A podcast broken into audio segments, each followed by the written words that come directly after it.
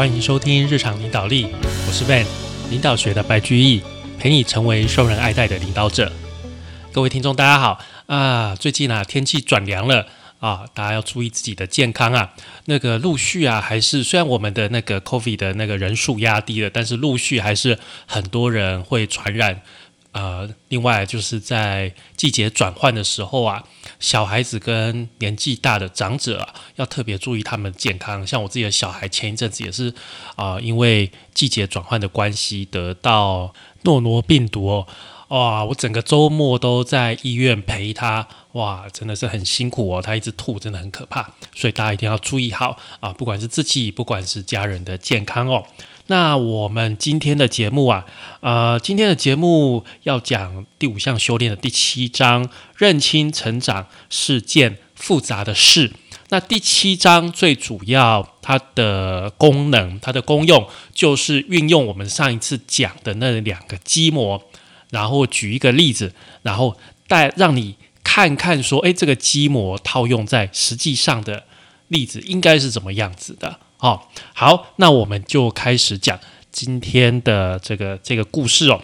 这个故事是说，一九八零年代中期，有一家刚创立的电子公司叫做神奇科技啊，很神奇哈。它推出它特别很独特的一个高科技的产品，呃，是一个新形态的高阶电脑。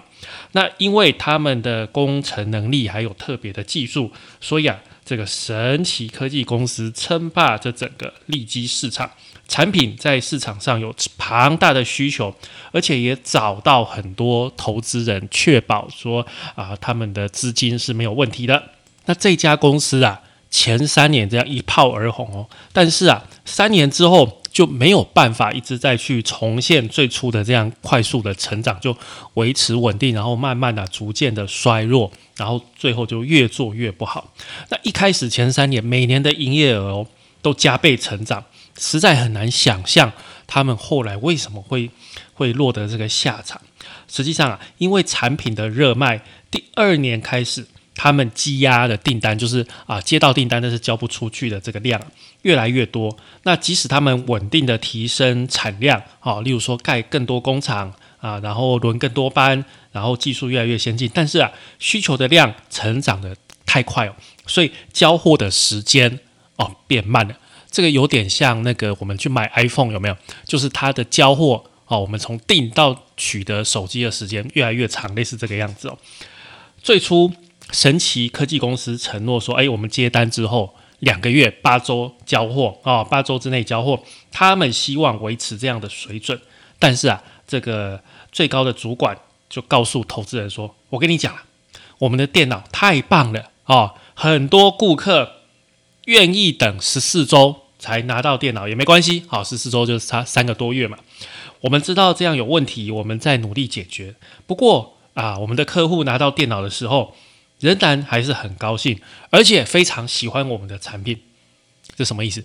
就是这个最高主管觉得没关系啦，啊，反正客户最后也是拿到啦，而且拿到时候他们很高兴啦，所以我们慢一点啊也没关系啦，不会影响啊。最高主管传递出来的讯息是这样子，但是实际上经营团队他们自己十分清楚了，产能一定要提高。好，那研究了半年之后，他们决定。从原本生产只有轮一班，啊，要改成轮两班。同时呢，他们也去跟银行准备借钱来盖新的工厂。然后为了保持哦成长的速度，我们的业绩要成长哦，所以他们把大部分的营收哈直接投入。销售还有行销，就是还是以业务啊，把钱都放在业务上面，因为他们不经过经销商，他们自己哦，他们是靠自己的人员去卖电脑的，所以他们就雇佣，他们就训练更多的人，更多的业务员。到了第三年，他们的这个业务人员的人数已经加倍成长了。但是啊，到了第三年底，你看他们一直增加业务人力，但是啊，到第三年年底的时候啊。哎，业绩开始下滑，很奇怪哦。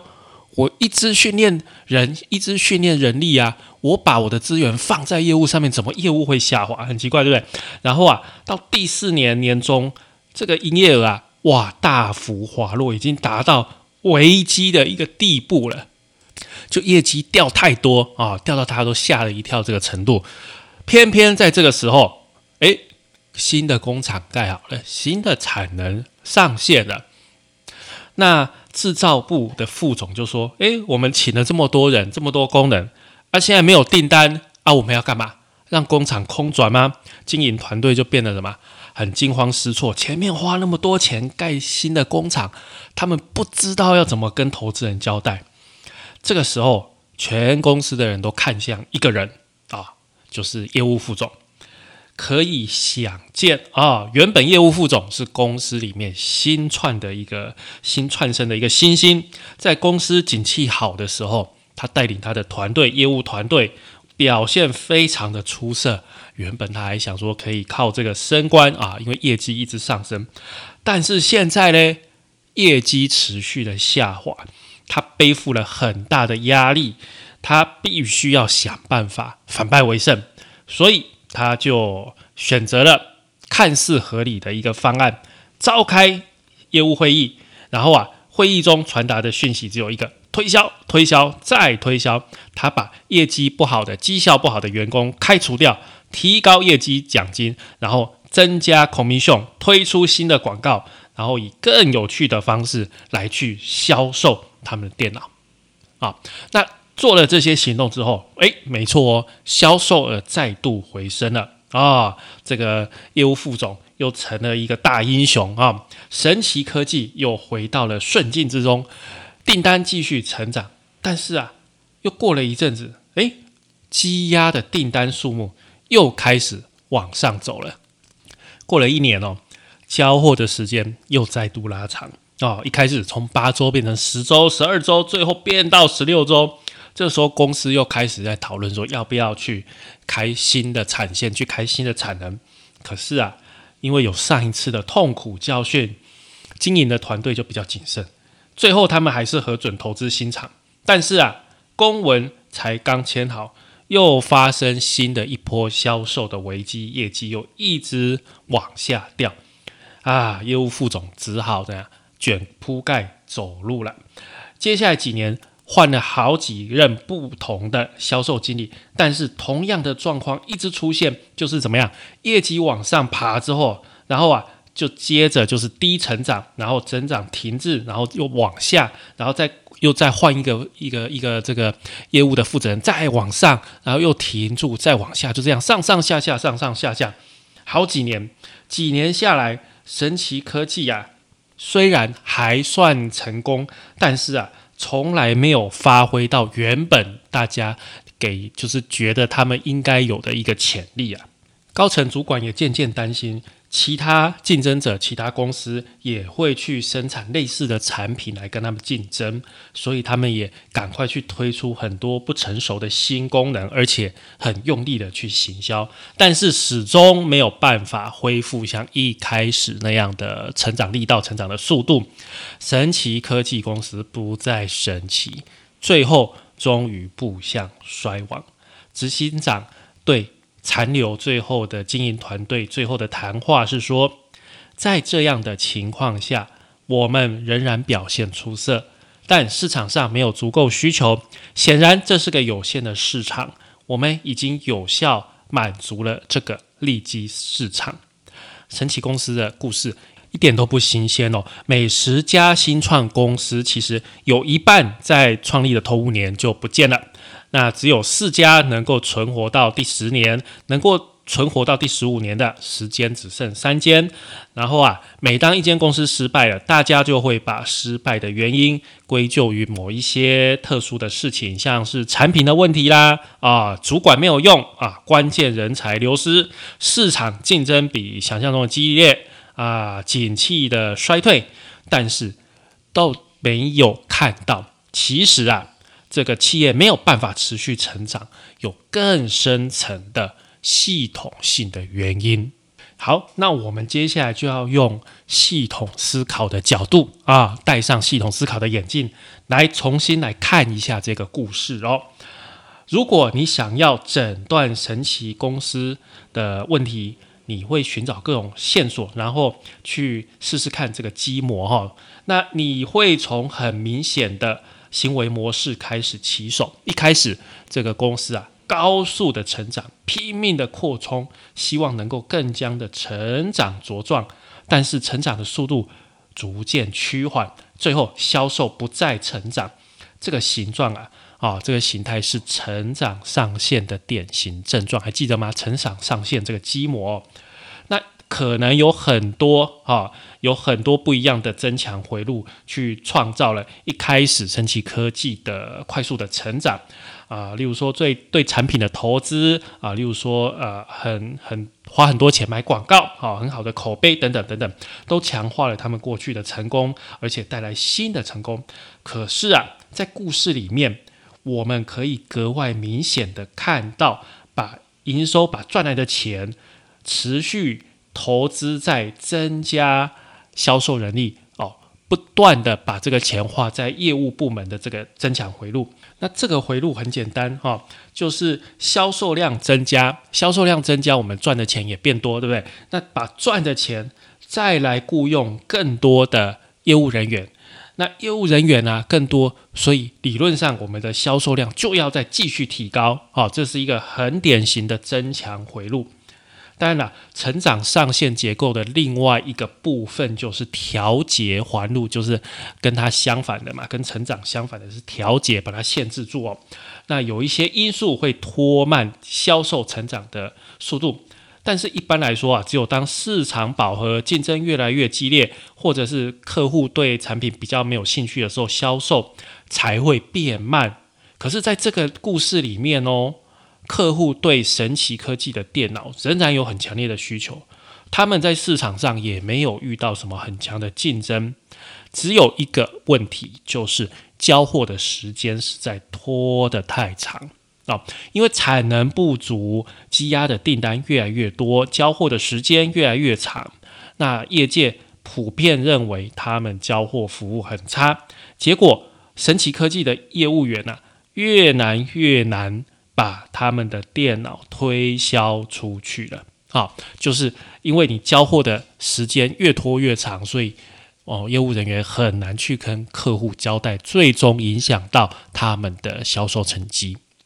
好，那如果你看到一个成长回路啊，然后一个是调节回路，最糟糕的事情就是你不断去加强那个成长回路，那这正恰恰好就是神奇科技公司他们去做的事情，他们拼命不断的去找人去刺激他们的销售，去激励啊，开会等等，但是啊，都没有人去注意到调节回路，没有人去注意到。交货的问题是为什么呢？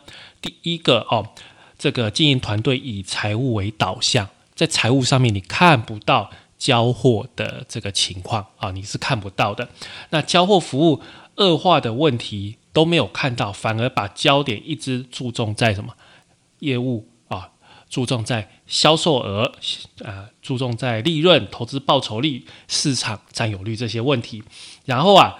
只要这些财务数字看起来很健康，他们就不是很在意交货延迟的问题。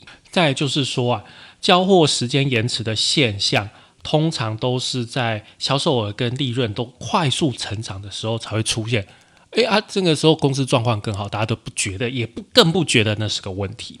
好，那等到财务的绩效不好的时候，压力全部都放在这个增加订单上面，所以遇到这个时候。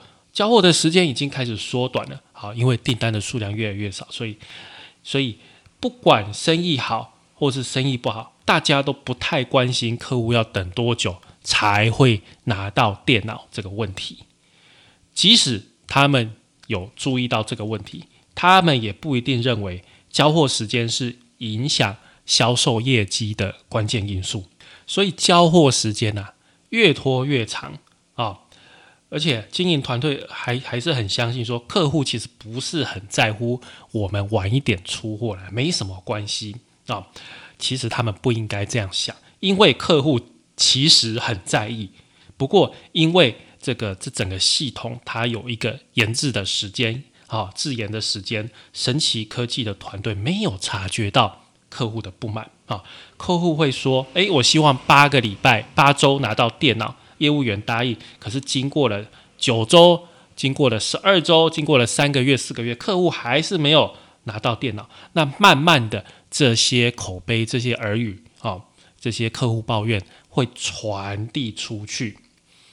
那潜在客户的数量实在是太大了，一开始这些客数可能起不了什么作用，但是啊，最后积少成多，这个坏名声扩散出去，很可能交货时间延迟，而影响到整个业绩啊，这可能整个循环要六个月你才会去影响到，因为时间隔得太久了，所以啊，你根本不会发现到，其实这边有一个因果关系。因为隔太久了，所以整个神奇公司啊，一开始前三年业绩很好，但是后来哈，交货时间越来越长，哦，偶尔会稍微改善一下，就是业绩不好的时候稍微改善一下，但是整体整个系统是每况愈下，成长速度越来越慢，利润也一直往下滑。那其实啊。神奇科技公司，它也是很典型的舍本逐末这个积模的情况哦。它的实际上哦，就是我们在舍本逐末这个积模有去讲说根本解还有症状解这个部分嘛。哦，根本解你应该要去扩充产能，那去控制你的交货时间，这个才是根本解。但是啊，它现在问题就是你去做根本解哦。他会等太久，哦，太慢，那个效果才会出来，所以他们就去寻求症状解。症状解就是怎样去扩大销售的团队，赶快我们先把东西卖出去。那你症状解看起来表面上好像诶销售变好了啊，业绩变好了，但是实际上只是造成这个交期的这个洞啊越补越大洞哦，问题越来越大。所以完全就没有实际上的去解掉这个问题啊，造成到最后整个公司都拖下去。所以啊，你如果有很清楚的思考，看到诶这个情况有系统性的一个思考，那实际上你应该要去考虑的是什么事情有可能真正的去减弱症状解的效应啊？那。在这个情况就是交货的时间，但是啊，你如果只看财务数字，其实你不会去认真看这个标准。那假如哦，好，假如神奇科技都能够坚持按照八周的交货标准，而且很积极的去扩充产能，达到目标，会产生什么结果呢？哦，作者的团队就用这个结构去用电脑做模拟啊，然后啊。在这个模拟里面啦，成长好，成长不会永远都那么快，但是偶尔会稍微慢下来。可是啊，整体来讲会持续快速的成长啊，会跟原来那个情况差很多。那交货的时间虽然还是会高高低低，会起伏一下，但是不会说越拖越长，好，还是会维持在八周。那十年之后啊。销售数字是原本这个情况的好几倍哦，好是好几倍，所以其实你把交货的一个时间压缩在一个标准里面的话，你是可以去争取到更多的潜在订单的。这个市场的呃这个量，其实会比你想象中的还要再大很多很多很多。所以，真正卡住这家公司的，不是市场的上限，而是他们自己交货的速度，他们的产能没有开出来，交货的速度没有办法达到客户的要求，所以市场才开不出来。真正问题是他们自己，不是说这个市场的啊这个大小就这样子而已，不是市场限制了他们，跟他们想的完全是不一样的。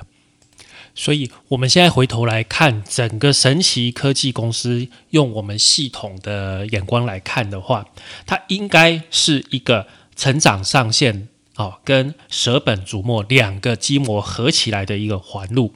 它最开始好，最开始有一个成长的环路，是我们营业收入增加，然后销售人力。上升，然后拿到的订单更多嘛？好，就是订单多，赚的钱多，那我们业务人员请的多。然后呢，呃，订单多，我们的欠货数量就多，交货期就拉长，反而销售困难度就上升。这个是去调节、去限制它的因素。那你要去打破这个因素的话，就是交货期。你理论上应该要去这个知道说，诶，交货期我们要去改善，然后呢，要有长期的计划，我们来去扩大产能，然后。开才能开出来，我们的交货期才可以降下来。问题是这个循环哈，这个循环它就是根本解，它要等的时间比较久，所以你短期看不出来。所以这整个就是神奇科技公司的系统环路啊。那很多其他的公司啊，会遇到另外一个很类似的情况，叫做成长与投资不足。好，这也是另外一个基本模组哦。这个情况是这样：当公司由于投资不足，限制了本身的成长的时候，就会陷入这个情况哦。投资不足就表示说产能没有办法去供应客户的需求，客户的需求不断的在提升，产能跟不上。那公司里面所有的员工都已经拼了命在工作，但是还是没有办法达到应该有的成长幅度。哦，就是这个情况。那这个情况下面啊，财务的压力会越来越大。好，讽刺的是，这就是呃投资不足的原因，也是结果。财务压力大的时候，企业很难哈，也不太可能大胆的投资。但是啊，今天的财务压力往往是过去投资不足所种下的。如果你仔细看，你会看到品质标准。下降的情况，哈，那品质标准下降，或者是落后竞争对手，都会导致产能扩充不足，无法满足顾客的需求。那这些不满的客户就会跑去，就会转单啊，跑去其他公司。那客户需求下降，疏解了啊，好像产能也没有那么不足嘛，好像也没事啊，所以啊，就也不用再投资，不用去扩充产能。那等到。这整这些力量哦，打垮了整个产业。例如，像是一九六零年代，还有一九七零年代美国的制造业的情况哦。那结果就是啊，当标准更高、投资更健全的外国竞争者大举进攻的时候，美国制造业是完全没有招架之力啊。那一般遇到这个情况哦，那当像当时的美国，他们就会去找一些治标不治本的方法，像是增加广告、提高折扣。啊，组织重重组，或者是要求政府把关税提高，那其实这个都是暂时的疏解。好，那没有真正去做到根本解，那为什么呢？首先，因为这个发展是渐进式的，它是需要时间。哦，如果所有一切都在一个月里面发生，那大家都会动员起来去做去做一个对应。问题就是这要等很久，而且你看不太到，等很久你才发现到这个结果。哈，那。陷入温水煮青蛙症候的经理人，看到眼前有这么多紧急的问题要处理，根本就看不到背后更大的问题。所以啊，我们学这个系统思考的重点就是在这里：能不能在真实经营的环境之中，所看到的种种细节，所遇到的压力还有阻力当中啊，去认清越来越复杂而且很微妙的结构。